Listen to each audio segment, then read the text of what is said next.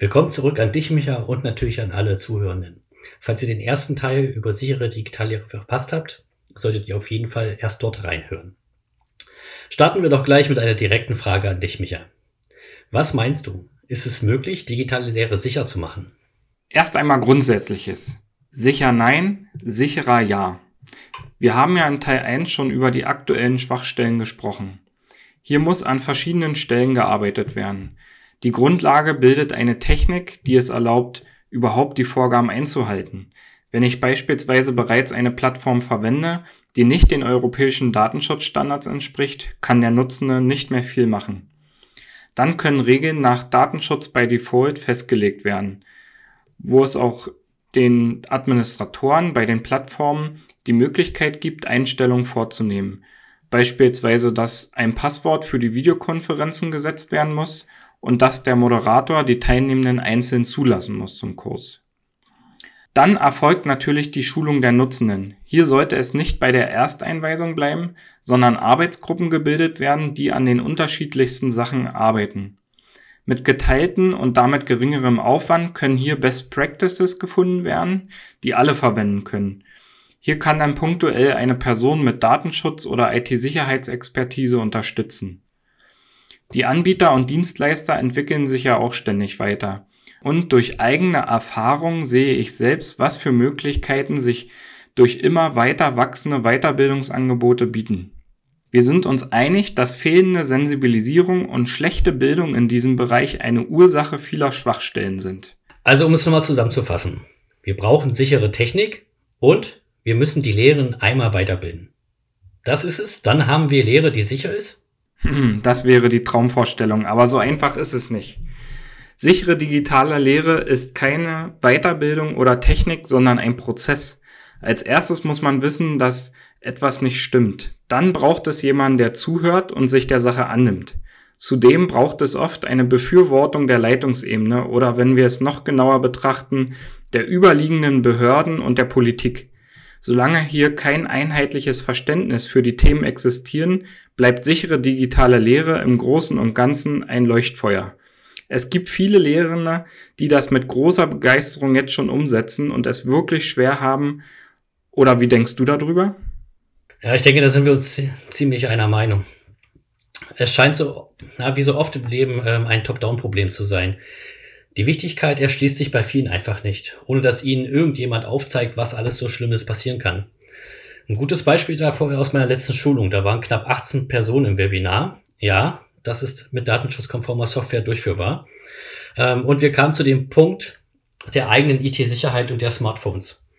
Weniger als die Hälfte hatten überhaupt Antivirensoftware oder eine Firewall installiert. Dabei sind Smartphones keine Telefone mit ein paar Gadgets drauf, sondern es sind Computer, die zusätzlich noch telefonieren können. Das wurde auch schnell alle, allen Teilnehmern so ein bisschen klar und der Mangel wurde erkannt und noch während des Webinars abgestellt. Ich könnte ewig so mit diesen Beispielen weitermachen, aber ja, so ist es nun mal leider. Hm. Ich denke auch, vielen Nutzenden sind die Konsequenzen nicht klar, was alles mit den personenbezogenen Daten passieren kann. Viele denken immer, ich habe nichts zu verbergen oder mir passiert da schon nichts. Kannst du uns vielleicht einmal skizzieren, was passieren kann, wenn viele Bilder von mir im Internet verfügbar sind?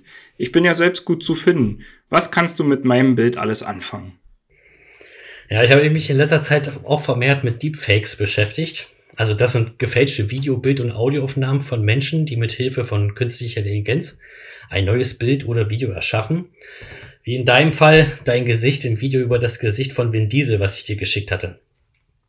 Die KI wird dabei regelrecht trainiert. Also sie bekommt Bilder und Videos von dir, dem Original und dem Ziel. Es erarbeitet dabei Ankerpunkte und ersetzt Stück für Stück das Bild von Vin, von Vin Diesel durch deins. Ich möchte da nicht zu sehr technisch werden, sonst wird das noch ein längerer Monolog. Aber wie sollte es auch anders sein, ist dies heute unglaublich einfach zu bewerkstelligen. Es gibt kostenfreie Apps und für die anspruchsvolleren Nutzerinnen und Nutzer auch Open Source für den heimischen PC. Natürlich werden diese Dinge oft aus Scherz gemacht, aber den Ursprung haben Deepfakes eher im Bereich Pornografie. Hier werden Daten, also Bilder etc. von ganz normalen Menschen genommen und auf Personen projiziert, welche das eigentliche Video damals gedreht haben. Es gibt hier regelrechte Communities, die sich damit beschäftigen, diese Deepfakes so echt wie möglich aussehen zu lassen. Dazu werden Bilder aus zum Beispiel offenen Social-Media-Bereichen genommen und mit echten Daten der Betroffenen wie Anschrift, Telefonnummer, Alter etc. angereichert. Alles, um die Illusion so authentisch wie möglich zu gestalten. Und hier wird natürlich auch vor Daten von Minderjährigen nicht halt gemacht. Ich dachte anfangs auch, es geht eher so in die Richtung prominente Menschen, die für viele besonders begehrenswert sind. Doch dem ist nicht so. Die pornografischen Deepfakes sind mit Prominenten, das ist echt nur ein ganz, ganz kleiner Anteil. Der Großteil sind Menschen, welche nicht im Rampenlicht stehen. Eben alles für die Illusion. Deepfakes werden aber noch für weitere Dinge genutzt, wie zum Beispiel Meinungsmache. Ich erinnere mich da an das Video aus der US-Wahl, als ein gefakter Barack Obama über Donald Trump herzog. Oder die gefakte Weihnachtsansprache der Queen. Zum Glück gibt es Techniken, welche diese Deepfakes zurzeit noch gut, wenn auch mit gewissen Aufwand erkennen können. Aber die KI wird immer besser und besser. Also mein Video mit Win, also wo du mich mein Gesicht äh, ersetzt hast, oder besser gesagt das Gesicht ersetzt hast von Vin Diesel durch meins. Jetzt nochmal für alle, wie viele Bilder hast du da von mir gebraucht? Ein einziges. Das ist echt gruselig. Aber pass auf, gehen wir jetzt nochmal zurück zu den Daten von unseren Kindern. Diese werden in verschiedenen Plattformen verarbeitet. Was fällt da so an? Video, Stimme, Daten über Aufgaben. Was könnte man damit alles machen, wenn man beispielsweise über das gesamte Schulleben diese Daten sammelt? Ja, wenn man möchte, könnte man mit dieser Fülle an Daten ziemlich viele schlimme Dinge anstellen. Genug kriminelle Energie natürlich vorausgesetzt. Und man begeht damit dann vielleicht einen Identitätsdiebstahl oder diskreditiert das Kind im nachfolgenden oder im späteren Leben. Zusätzlich kann natürlich das Lernverhalten, die Auffassungsgabe und andere Dinge ausgewertet werden. Man kann sich komplette er Profile erstellen. Und dann stellt sich wieder die Frage, was stellen diejenigen, welche diese Profile erstellt haben, damit dann später an? Okay, was, was soll ich dann als Elternteil überhaupt machen? Spreche ich mich dagegen aus und gebe keine Zustimmung, weil ich es nicht möchte, dass meine Daten, meine, also die Daten meines Kindes in die USA übermittelt werden?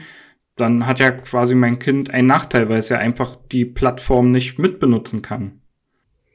Ja, die schnelle Antwort ist ja. Aber die aktuelle Situation ist natürlich auch für alle schwer.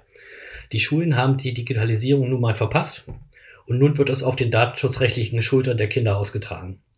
Die Übergangsfrist in vielen Bundesländern ist vorbei, bei denen Dienste mit Übertragung in die USA erlaubt waren. Was nur erlaubt war, weil eben die Digitalisierung verpasst wurde und die Schulen nichts hatten, was sie nutzen konnten. Der Grund, warum es von Anfang an eigentlich verboten werden sollte, ist, dass die Dienste selbst nicht einmal Auskunft darüber geben können, was mit den Daten überhaupt passiert. Sie wissen es in Gänze einfach nicht. Oder sie möchten es einfach nicht sagen. Mache ich dabei nicht mit, kann mein Kind natürlich Nachteile haben, wenn eine Kommunikation auf anderen Wegen mit der Lehrkraft nicht möglich ist. Da kann grundsätzlich den Lehrkräften auch keine Schuld gegeben werden, denn die müssen ja nutzen, was die Schulen ihnen bieten und vorgeben. Und das ist leider über das letzte Jahr viel zu wenig. Wenn es fast ein Jahr dauert, bis Lehrkräfte flächendeckend Arbeits-E-Mails erhalten, ist eigentlich die Situation recht gut beschrieben. Man muss sich bewusst sein, welches Risiko bei der Nutzung eines solchen Dienstes besteht und dann abwägen, was man tut. Beugt man sich dem Gruppenzwang und macht es für sich selbst angenehmer und übergibt die Daten des Kindes oder versucht man da eine Veränderung herbeizuführen oder eine alternative Kommunikation für das Kind zu erhalten? Wir tragen die Verantwortung für unsere Kinder und natürlich auch für deren Daten. Eine klare Antwort kann ich allgemeingültig gar nicht geben auf diese Frage. Es geht nicht. Dies muss jeder für sich ausmachen, wie er damit umgeht.